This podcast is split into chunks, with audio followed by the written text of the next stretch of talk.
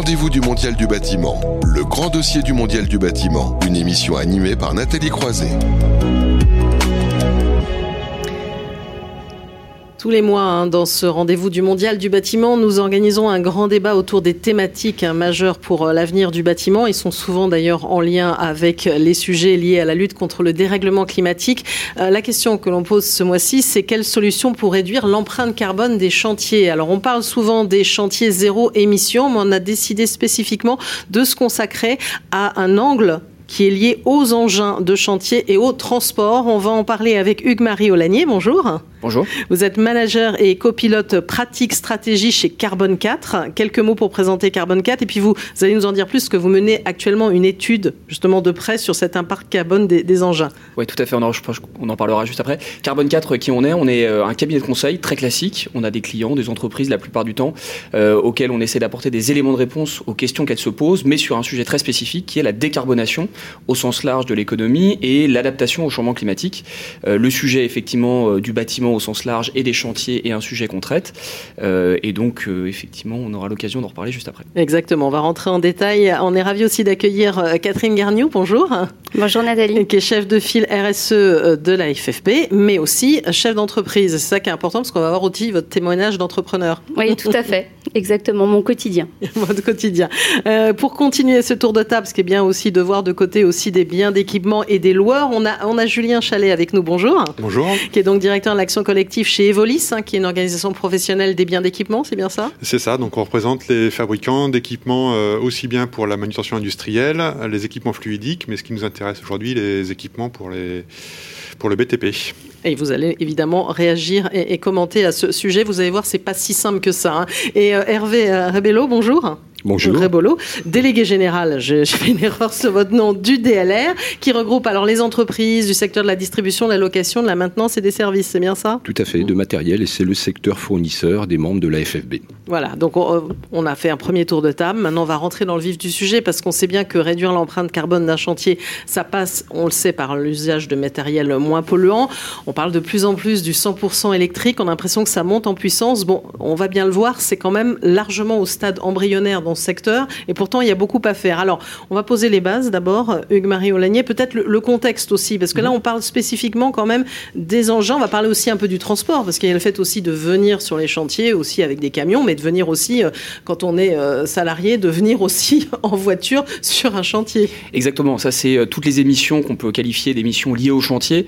pour recontextualiser un tout petit peu, aujourd'hui, en France, les émissions liées au secteur du bâtiment au sens large et aux travaux publics, c'est 25% des émissions de la France. Mais dedans, effectivement, il y a les émissions liées à l'usage des matériaux pour construire ces nouveaux bâtiments, il y a les émissions liées à la consommation d'énergie pour chauffer, refroidir ces bâtiments, et puis il y a une petite fraction, enfin plus petite en tout cas, liée aux émissions de chantier, c'est-à-dire vraiment cette opération au moment où le bâtiment sort de terre.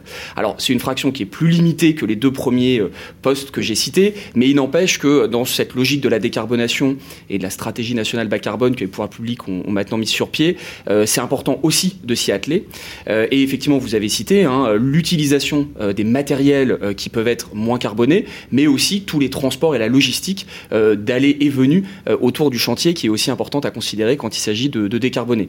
Alors, il y a quelques éléments clés hein, mhm. qu'on peut retenir quand il s'agit de décarboner le, chantier de construction, le ou de rénovation d'ailleurs. Hein.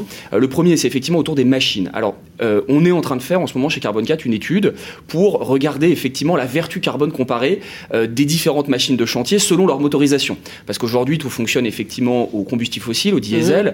euh, mais demain, on pourrait envisager effectivement des machines qui passent à l'électrique ou au bio-GNC, au gaz euh, mhm. naturel compressé, ou éventuellement encore à l'hydrogène. Alors, ce qui est intéressant, c'est de savoir est-ce que ça vaut le coup d'y aller ou pas? Aujourd'hui, les chiffres sont encore en train d'être calculés. Par contre, on peut déjà commencer à tracer des parallèles, par exemple avec les tracteurs ou les camions mhm. qui sont utilisés pour le transport routier. En deux mots, euh, passer à l'électrique ou à l'hydrogène décarboné permet de diviser par 3 à 10 l'empreinte carbone de l'utilisation de ces matériels. Donc effectivement, il y a un vrai potentiel de baisse des émissions lié à ce changement de motorisation. Par contre, c'est pas sans poser euh, des difficultés, euh, par exemple autour de l'autonomie de ces matériels, autour de leur recharge sur ce lieu de chantier. D'où le deuxième sujet important quand il s'agit de traiter la décarbonation des chantiers, c'est comment je me fournis en énergie sur mon chantier. Voilà, parce que si si je, je, suis dans tout électrique et que finalement l'électrique, j'ai des groupes électrogènes derrière, c'est pas non plus une solution au niveau de l'analyse du cycle de vie, comme on dit dans les C'est une très bonne question et, et euh, je pense qu'on en reparlera.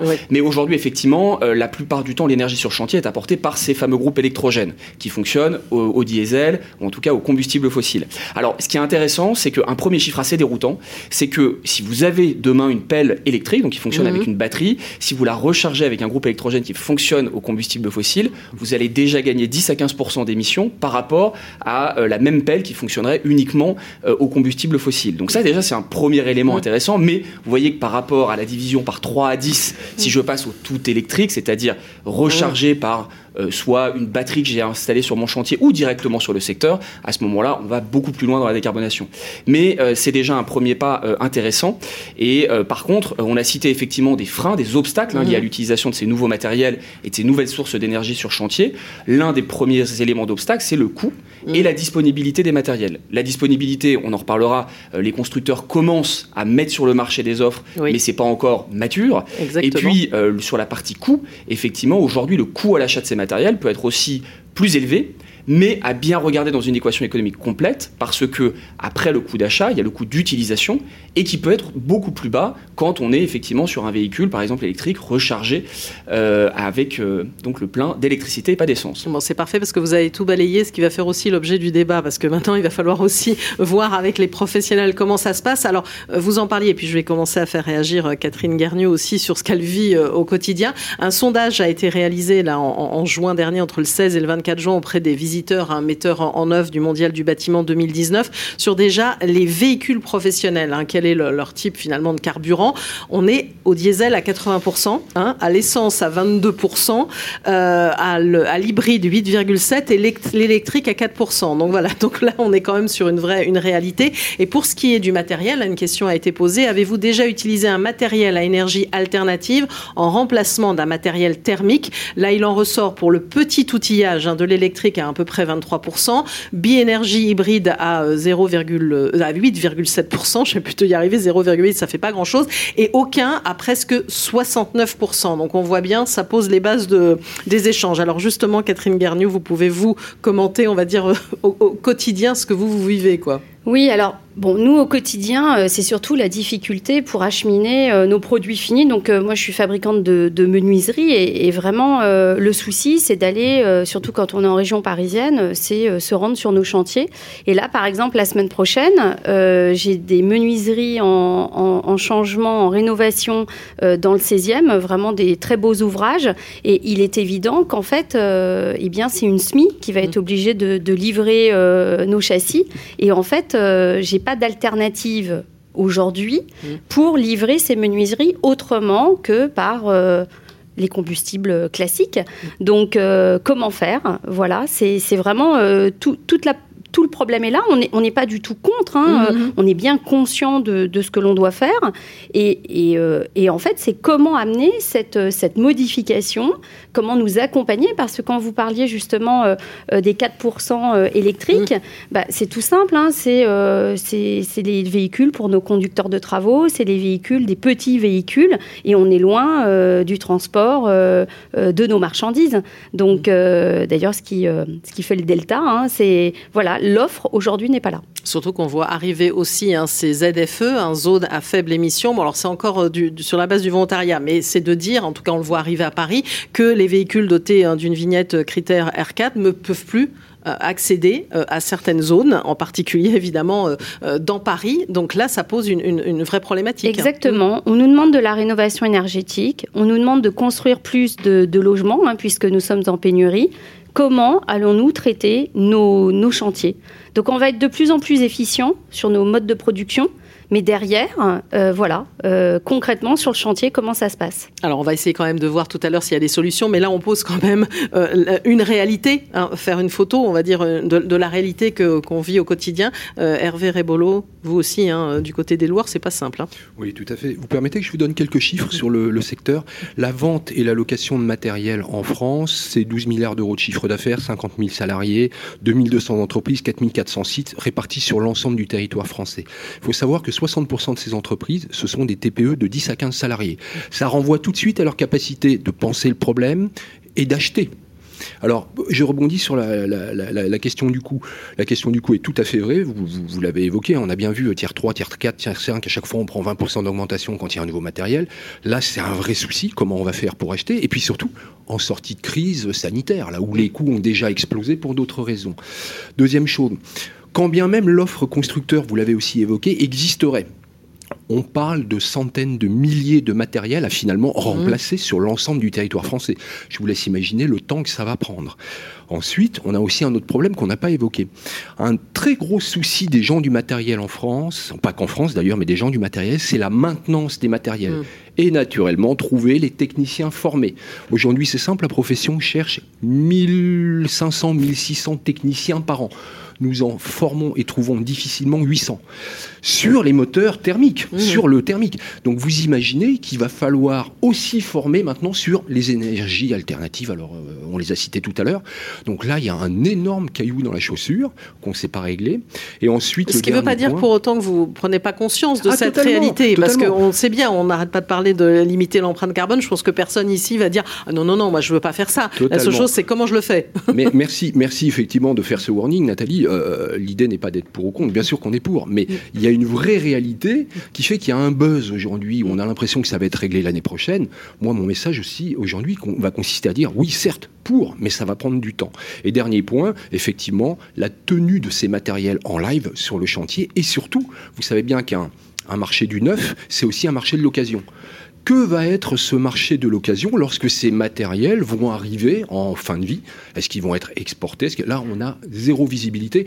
Or, ça fait partie de nos métiers que de savoir gérer l'occasion aussi. Alors, euh, je pense que Julien Chalet euh, approuve beaucoup de, ce qui vient d'être dit, mais c'est vrai qu'il y, a un vrai questionnement sur le fait que l'offre d'équipement hein, n'est pas encore là, qu'il ne faut pas non plus aller aussi dans, tous les sens. Hein. Il y a besoin aussi d'organiser une stratégie par rapport à ces choix d'équipement. Oui, bah, c'est vrai que l'offre arrive tout doucement sur le, matériel euh, électrique. Bon, il y, en a, hein, la plupart des, des, fabricants ont au moins un matériel euh, à leur catalogue.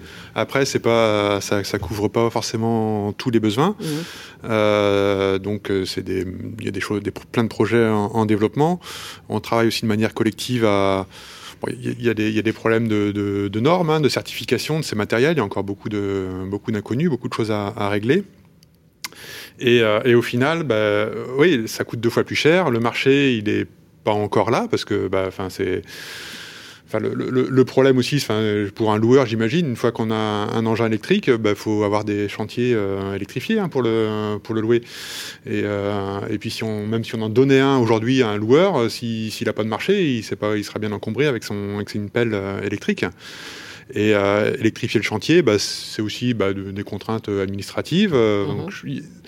Il y, a, un vrai souci, au-delà des, problèmes financiers, euh, de la poule et de l'œuf, hein, pour, euh, pour commencer à, électrifier, enfin, amorcer la pompe, pour, euh, pour avoir à la fois la, recharge sur site et puis le, et le matériel disponible. Après, bah, c'est en cours, ça avance. les engins électriques, d'ici quelques années, il y aura une offre assez assez complète, euh, j'en suis sûr. Tous les, tous les, tous les constructeurs y travaillent. Mhm. Et vous vous posez la question, parce que c'est vrai qu'on parle beaucoup d'électrique, hein, mais finalement, entre biocarburant, électrique, euh, GNV, enfin, on peut se poser la question, et peut-être que vous Alors, les biocarburants, effectivement, le, bilan carbone. Côté, côté des constructeurs, on serait très intéressé des résultats de votre étude sur l'analyse euh, comparative, enfin, le, bilan carbone avec des biodiesels ou du, ou du gaz naturel, parce que euh, bah, c'est un vrai, un vrai point d'interrogation. Euh, si c'est une voie d'avenir, euh, pourquoi pas C'est même sûrement beaucoup plus facile à, développer que de l'électrification. Après, c'est pas un coût nul non plus, donc c'est mm. pour ça que l'offre elle n'est pas là non plus parce qu'il faut certifier les moteurs de nouveau avec voilà si on prend un biodiesel, bah, il faut recertifier, il faut un, moteur certifié pour le biodiesel il y a de la mise au point, c'est des centaines de milliers d'euros d'investissement quand même. Et on ne peut pas faire ça euh, que pour la France. On parle du, des biodiesels baissant en France, mais pas trop à l'étranger. Et les constructeurs vont pas s'amuser à, faire certifier, euh, enfin, les constructeurs de moteurs vont pas certifier des moteurs euh, que pour la France et puis certifier des moteurs différents pour les autres pays. donc, il y a besoin de, vraiment de visibilité pour éventuellement aller vers la voie des biocarburants. Alors, Hugues Marie Oligné, vous pouvez justement répondre à ce, comparatif, parce que vous êtes en train d'évaluer justement la valeur carbone, vous en parliez. Hein. Exactement, donc euh, ça, fait partie effectivement du périmètre euh, de nos calculs. Et euh, ce qui est intéressant sur les biocarburants, c'est que tous les secteurs qui utilisent aujourd'hui des voilà, de l'essence ou du diesel, comme alors, les machines de chantier, mais également le transport routier, mais également aussi le transport aérien, et qui ont besoin pour certains de cette densité énergétique qu'il y a dans le kérosène ou le diesel d'aujourd'hui, effectivement, on voit dans les biocarburants euh, une panacée, parce que ça permet de pas changer grand-chose finalement dans les motorisations, au-delà de la certification, euh, et puis derrière d'avoir un carburant moins euh, carboné. Alors la difficulté liée au biocarburant, c'est que beaucoup de secteurs en veulent, et l'offre disponible n'est pas forcément et ne sera pas forcément au rendez-vous, parce que pour produire ces biocarburants dits de seconde génération, on a restreint finalement l'offre potentielle. Pourquoi? Parce que au départ, on était potentiellement en concurrence avec les usages alimentaires, donc des productions qui sinon va à nourrir des humains ou des animaux. Donc là, on s'est dit c'est quand même pas très bonne idée. Et quand maintenant on est sur les résidus forestiers ou des résidus agricoles, euh, forcément la quantité est plus limitée. Ou sinon sur des cultures très spécifiques, la quantité est plus limitée. Et donc euh, l'offre est bien inférieure à la demande potentielle. Donc là déjà il y a un vrai sujet. Et la question, mais à traiter collectivement, c'est euh, quelle priorisation? Est-ce qu'on préfère effectivement les allouer au secteur aérien qui a des vraies difficultés technologiques à se passer de combustible dense en énergie est-ce qu'on les affecte plutôt au transport routier ou plutôt aux machines de chantier? Ça, c'est une vraie question à résoudre. Et la deuxième question, c'est l'empreinte carbone aussi de ces euh, biocarburants. Parce que tous ne se valent pas. Euh, si vous prenez des biocarburants produits à partir d'huile de palme, on sait déjà que c'est 3 à 4 fois plus émissif que le diesel que vous metteriez dans votre moteur. Hors de question, on ne le fait pas. Par contre, euh, si vous utilisez par exemple des huiles usagées que vous allez raffiner pour ensuite en faire des biocarburants. Là, par contre, vous pouvez être euh, une demi-fois moins élevé. Enfin, en gros, vous divisez par deux l'empreinte carbone du, carburant. Donc là, bonne idée. Mais ressources limitées. Donc voilà, donc le voir le biocarburant comme une panacée, euh, non, parce que euh, y a ce sujet de la ressource, il y a ce sujet de l'empreinte carbone, et puis le sujet du coût aussi. Hein. Aujourd'hui, effectivement, c'est plus coûteux à l'achat ce biocarburant. Donc il faut l'intégrer effectivement dans le périmètre de comparaison. Il euh, faut garder, euh, comment dire, euh, raison sur le fait que ça soit le miracle tant attendu. Alors j'ai envie de mettre un peu les pieds dans le plat aussi, parce que l'électrique aussi, on a l'impression que c'est la panacée. Et vous l'avez vu en ce moment, l'électrique, hein, de tous côtés, on dit c'est bien gentil, mais en fait, avec les terres rares, les métaux qu'on utilise, la fabrication, les batteries, etc., on nous crée plus de pollution qu'on nous dit à l'inverse qu'on en enlève. Oui, mm. alors euh, ça dépend de quelle pollution euh, vous regardez, mais globalement, euh, quand on, aujourd'hui, on va dire pour le transport routier, je le disais en introduction, ça permet de réduire très significativement l'empreinte carbone effectivement d'un véhicule.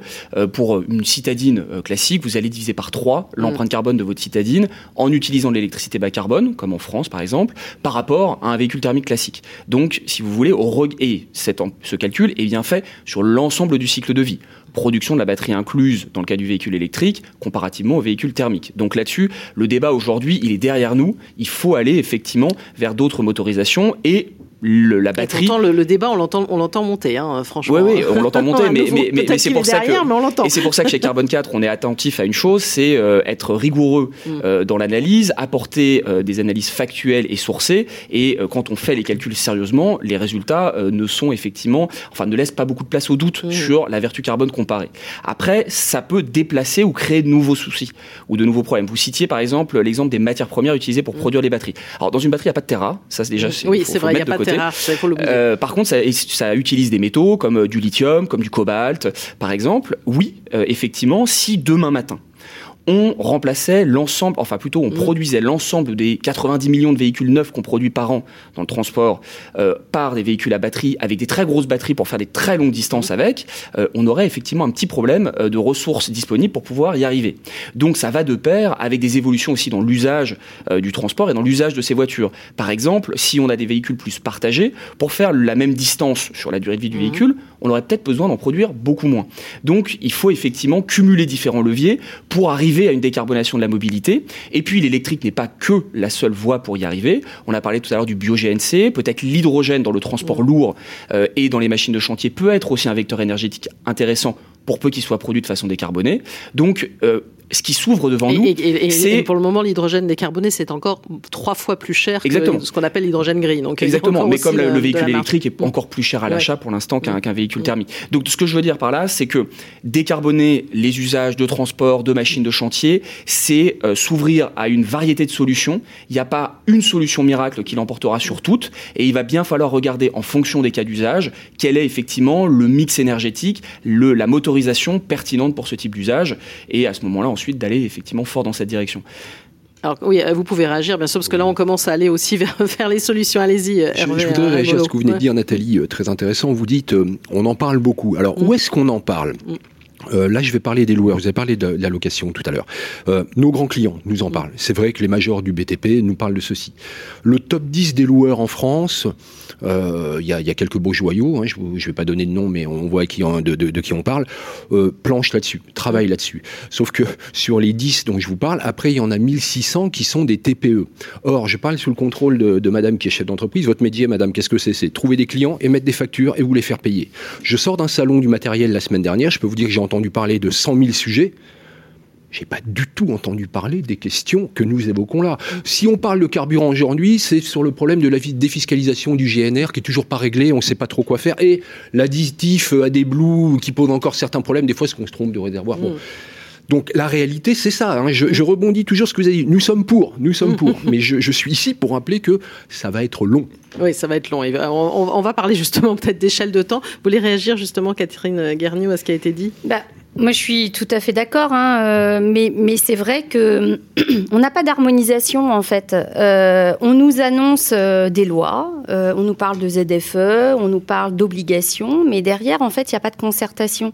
Et en fait, en même temps, je, je suis conseillère au CESE sur la commission environnement, et hier, j'ai travaillé en fait sur justement la commission. Enfin, on, on attaque cette nouvelle mandature et on a le on, a travaillé sur la partie euh, économique mhm. et on s'aperçoit en fait, euh, euh, on nous a projeté à 2050. Donc voilà, on va dire tout est fait.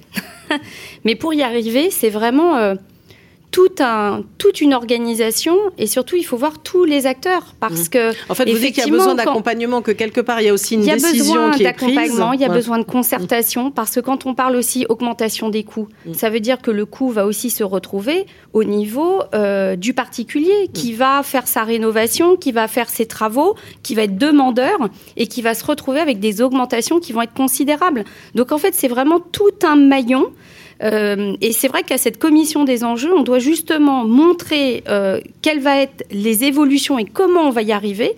Et, en fait, si on veut rentrer dans quelque chose de vertueux, euh, c'est vraiment toute une, politique publique complète qui doit être présentée qui doit être présenté. Alors Julien Chalet voulait peut-être aussi euh, commenter ce que dit euh, Catherine Garnier, puis montrer, parce que finalement, euh, vous tous, comme on dit, certains sont plus ou moins pas concernés, mais en tout cas, disons que c'est pas une priorité, on le comprend, mais les acteurs se mobilisent. Vous-même, vous, vous, y réfléchissez, hein, vous, sur la question des biocarburants, sur la question de l'électrique. Vous commencez à voir de près ce qu'on peut faire aussi. Ah bah c'est l'électrification des, des, engins, c'est un, un, sujet, hein, mmh. des, des, groupes de travail au sein de au sein de, des Volis pour bah, réfléchir, oui, comment, comment on les fait, comment quelles sont les, normes de sécurité à, mettre en œuvre, hein, parce qu'il que euh, il y a plein de petits, euh, plein de plein de choses à, régler pour avant que ce genre de, de, de, produit soit sur le marché. C'est très c'est très normalisé tout ça.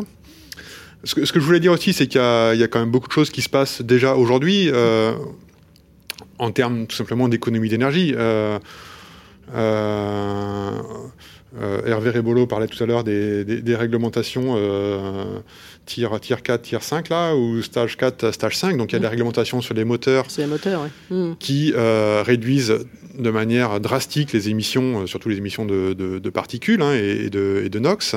Ça réduit aussi les consommations, ces réglementations. Il y a des il y a beaucoup de choses, beaucoup d'innovations qui aboutissent à des économies d'énergie. Donc, quand on renouvelle le parc, on fait aussi des, des, progrès en termes de consommation et donc d'émissions de, CO2. Euh, et il y a des machines aussi qui sont plus performantes quand même. Aussi, voilà, les machines sont plus performantes. Le downsizing, donc des mm. moteurs de cylindrée plus faibles réduisent les, consommations. Euh, des dispositifs euh, stop and start, parce que voilà, tout, le fonctionnement, enfin les, moteurs qui fonctionnent au ralenti pendant, pendant des, longues périodes, bah, c'est des émissions totalement, enfin, dont on peut assez facilement se passer.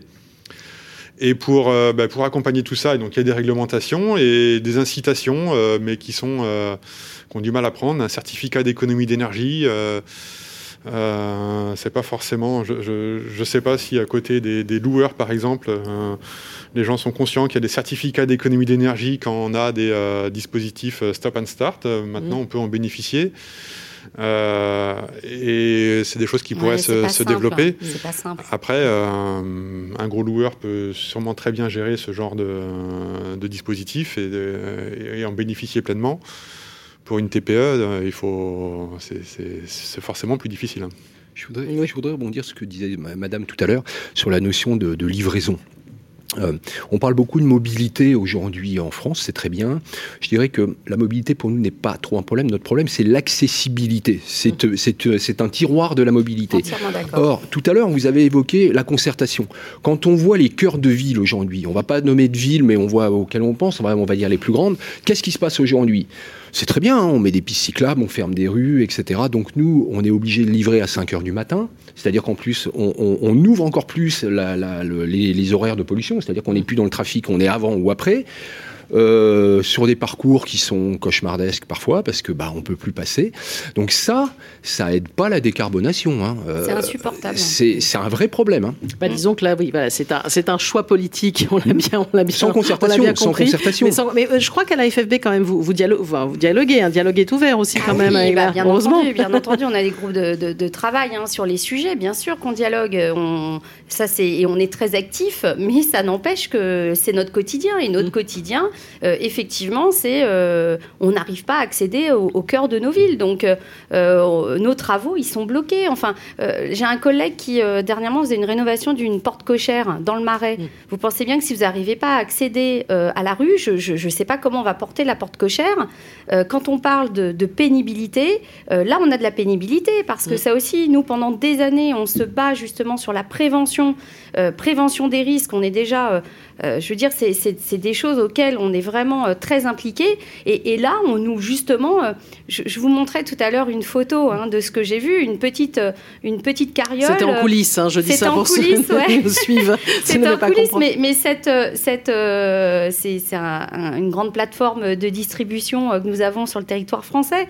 Effectivement, ils ont trouvé des vélos électriques qui tirent avec dans une petite charrette mm. du, du matériel, mais enfin. Euh, déjà l'image, je, la trouve, euh, je, je, un peu retour en arrière, vous voulez dire Un petit peu retour en arrière. juste un cheval, en fait. Euh, oui, il manquait avec un cheval, ça aurait peut-être été pas mal. mais c'est surtout, enfin, qu'est-ce qu'on va transporter, quoi mm. Enfin, c'est vraiment hyper limité. Donc après, on est tout à fait conscient. On a envie, bien entendu, mm. aussi d'évoluer. On a aussi envie d'avancer parce qu'on est bien conscient. On voit bien les réchauffements climatiques. Regardez ce qui se passe en ce moment au Canada. C'est une catastrophe. Oui, les dômes Donc, de tout ça, on en est bien conscient. Mais mm. c'est plutôt une harmonisation parce qu'on parle de la France, mais c'est une harmonisation européenne, et c'est une harmonisation internationale parce qu'aussi il va y avoir des problèmes de compétitivité. Euh, donc, c'est vraiment une réflexion que l'on doit avoir tous ensemble, tous les acteurs pour arriver à des solutions efficaces. Mm. Parce que, euh, comme vous le disiez tout à l'heure, bah, oui, sur un point, on va peut-être gagner au niveau carbone, et puis ensuite, il faut voir aussi derrière comment ça va être traité, comment ça va être recyclé, le cycle de vie du produit. Donc, c'est vraiment toute une réflexion qu'il faut avoir. Et finalement, vous apercevez qu'on n'a pas tant de solutions que ça. On n'a pas euh, les aides, oui, il y en a, mais enfin, on n'arrive même pas trop à savoir parce que c'est une aide par-ci, une aide par-là. Enfin, euh, ensuite, au niveau euh, des matériaux, alors oui, sur chantier, vous avez maintenant certains matériaux qui sont bien adaptés, mais au niveau, par exemple, transport, on en est toujours au point mort. Enfin, hormis des citadines, il n'existe quasiment rien. Mmh. Donc, vraiment, c'est comment allons-nous réussir, tous acteurs de la filière, à, à trouver des solutions efficaces et pérennes. Alors, Hugues-Marie Olagnier, je peux que vous faire réagir. on a bien compris, si on veut essayer de se donner une échelle de temps, le sujet, c'est quelle solution On voit bien qu'on en a encore peu. Euh, une échelle de temps, c'est quoi On commence par, euh, on, parlait aussi tout à l'heure de petit outillage, hein, c'est peut-être euh, la première étape pour, pour, pour ouvrir au, transport, mais la question des transports, elle concerne finalement plus globalement les, villes. Hein. On n'est mm. plus uniquement sur une question de chantier, là. Hein. Oui, tout à fait. on a pour habitude, enfin, on a beaucoup de clients maintenant chez Carbon 4 et souvent une une sorte de, demande qu'on nous fait euh, constamment, c'est euh, on nous a parlé effectivement de ce sujet du changement climatique, on doit se décarboner, euh, proposez-nous un plan de décarbonation pour pas un euro et pas un désagrément. et ça, n'étant ni magicien ni voilà, on n'y arrive pas. Parce qu'en fait, effectivement, se décarboner, c'est d'une certaine manière se passer des combustibles fossiles qui nous ont facilité la vie sur une multitude de dimensions dont on n'a même plus conscience dans notre vie quotidienne. Donc faire bas carbone, souvent, c'est malheureusement se passer de cette sorte de baguette magique des combustibles fossiles pour trouver d'autres solutions, d'autres manières de faire. Donc finalement, les expressions qu'on a ce matin sont juste des expressions naturelles de on doit changer et on n'y voit pas encore clair, on doit être accompagné, on ça change l'équation économique. Et effectivement euh, la clarté dans le chemin qu'on doit emprunter n'est malheureusement pas encore au rendez-vous. Donc là, euh, tous les acteurs doivent être effectivement autour de la table parce que les pouvoirs publics peuvent apporter un chemin de clarté, mais pas seuls parce que sinon on va leur reprocher de pas concerter. Donc les acteurs économiques également, la FFB, mais aussi les représentants des, acteurs, euh, bien évidemment, doivent être autour de la table pour trouver effectivement un chemin pour y aller. Ça sera pas simple, ça sera pas à coût zéro, mais en tout cas, il n'y a pas d'autre solution que de s'engager dans cette direction. Alors ensuite, effectivement, le sujet par exemple de l'accessibilité des chantiers. Mmh. On est dans un contexte où euh, les villes euh, cherchent effectivement à se décarboner également, à aussi rendre ces villes plus agréables pour leurs habitants et donc limiter le trafic routier. Bon bah ça pose la question de l'accessibilité pour les activités professionnelles de la ville, et donc il y a forcément des solutions qui doivent être trouvées, euh, sur l'offre de transport disponible moins carboné. Aujourd'hui, je pense que c'est un secteur qui commence, enfin, qui a une maturité plus élevée euh, que celui des machines de chantier. Les machines de chantier, on est vraiment au début, en tout cas pour celles qui sont un peu imposantes, on est vraiment au début du chemin.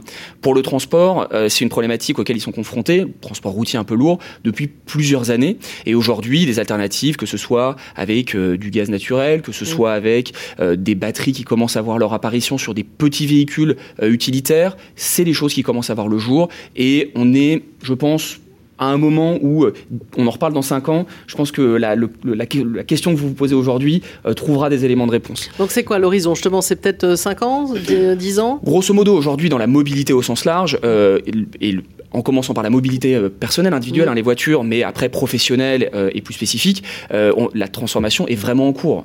tous les, vous voyez, hein, toutes les annonces des constructeurs, des grands constructeurs, finalement, avec des conséquences accélérées, peut-être grâce au Dieselgate, euh, bah, toutes les annonces se succèdent et euh, finalement les investissements euh, commencent à être mis sur la table. Il faudra un coût moins important quand même aussi. Alors oui, mais, on y revient toujours. Mais on y revient toujours, mais parce que le coût, en fait, pour être tout à fait transparent avec vous, c'est pas sûr qu'on arrive à avoir une mobilité moins coûteuse et moins impactante pour l'environnement. Donc ça repose aussi la question de la mobilité, l'accès à cette mobilité, le pourquoi de cette mobilité aussi dans notre société.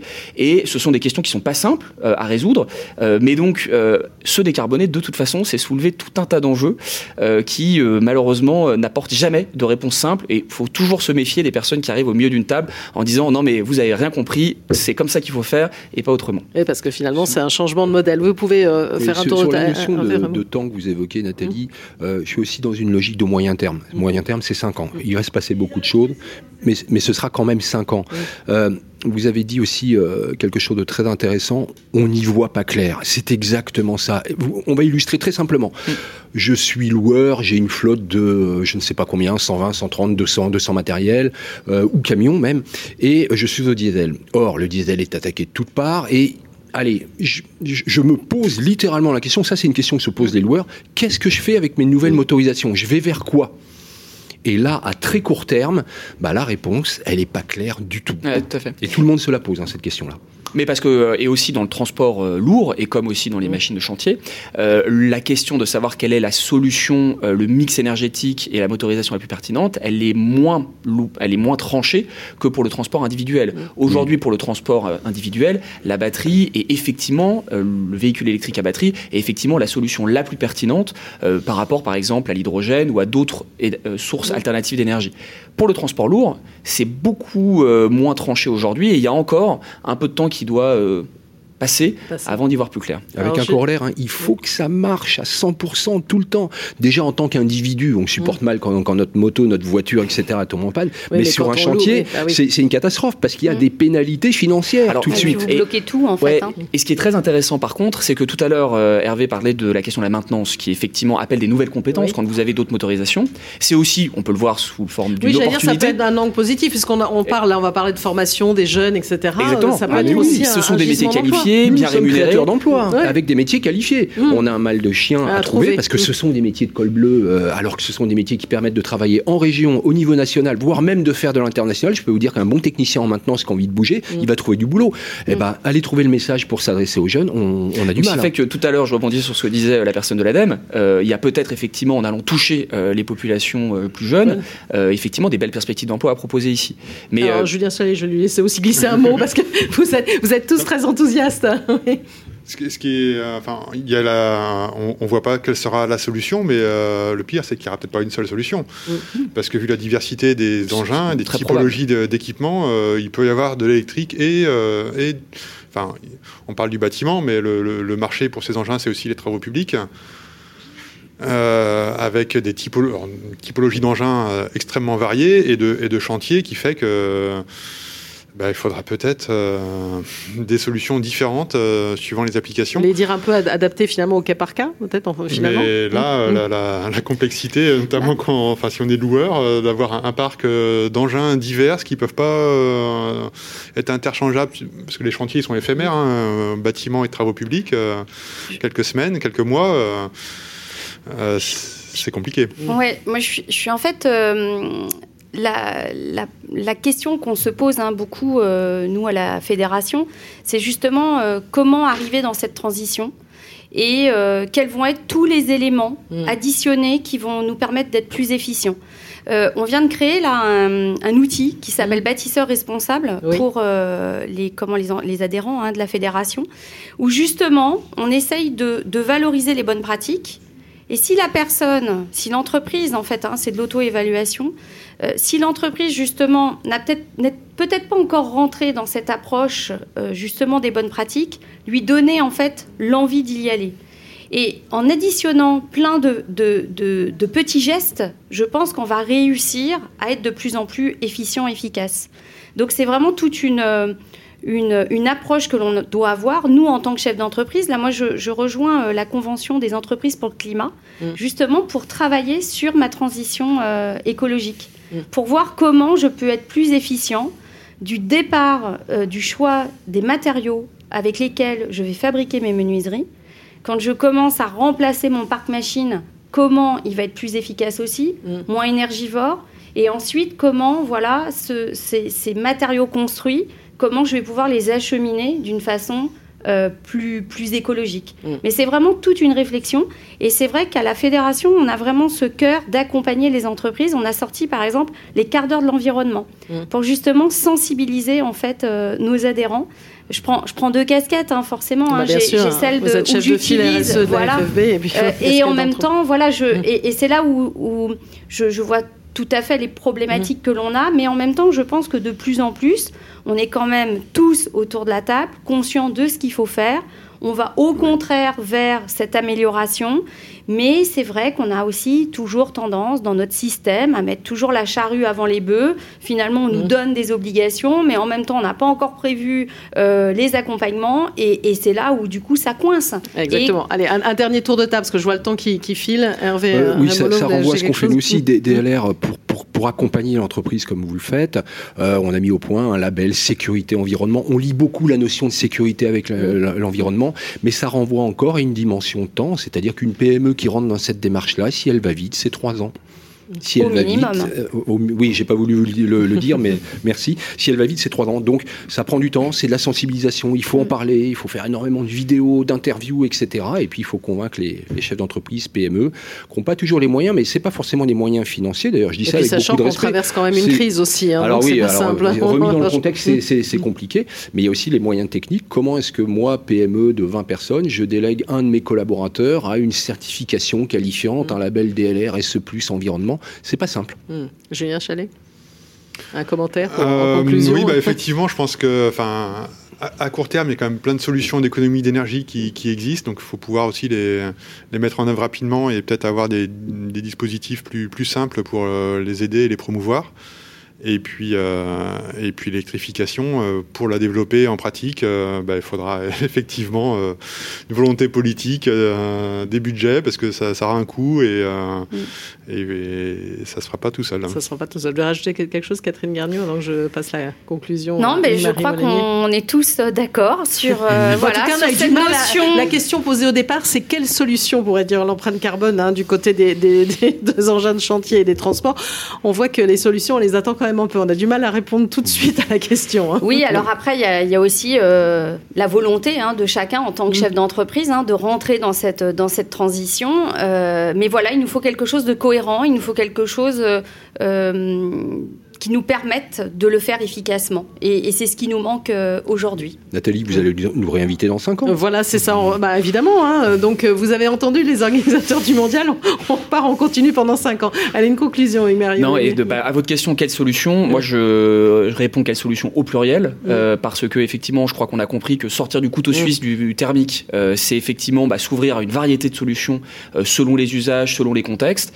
pour répondre finalement à, à ce que je, monsieur disait tout à l'heure, euh, finalement, il y a peut-être une valeur ajoutée aux loueurs demain qui sera de maîtriser cette mm. complexité euh, des solutions, parce que parfois ça sera euh, une petite pelle électrique, parfois ça sera une grosse pelle pour des TP qui fonctionnera à l'hydrogène. Il y aura la chaîne énergétique à apporter sur le chantier et des solutions que des loueurs pourront, dans ce cas-là, clé en main, euh, servir à leurs clients. Donc il y a aussi des opportunités en termes de, de modèles d'affaires à faire évoluer pour, pour des loueurs et de solutions complètes à, apporter.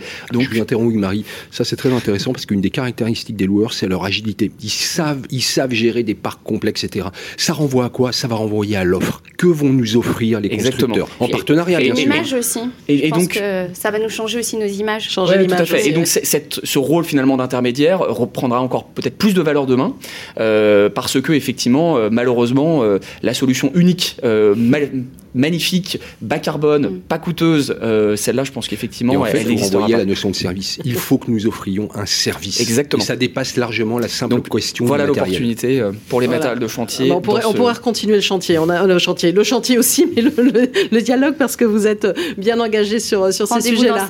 Rendez-vous dans 5 ans, même avant. Hein. on peut, vous pouvez revenir sans souci. Merci beaucoup, Hugues-Marie Olanier, donc manager et copilote euh, pratique stratégie chez Carbon 4. Catherine Guerniou, euh, chef de file RSE à la FFB et aussi euh, chef d'entreprise. Julien Chalet, directeur de l'action collective chez Evolis. Et puis Hervé Rebolo, délégué général du DLR. On l'a vu, hein, la solution n'est pas si simple que ça, mais en tout cas, les acteurs sont engagés, ils ont envie. On va regarder un peu comment on peut combiner tout ce mix. Allez, on marque une courte pause et on va se retrouver dans un instant pour parler de rénovation énergétique dans les territoires. il sera question du Sud, Provence-Alpes-Côte d'Azur.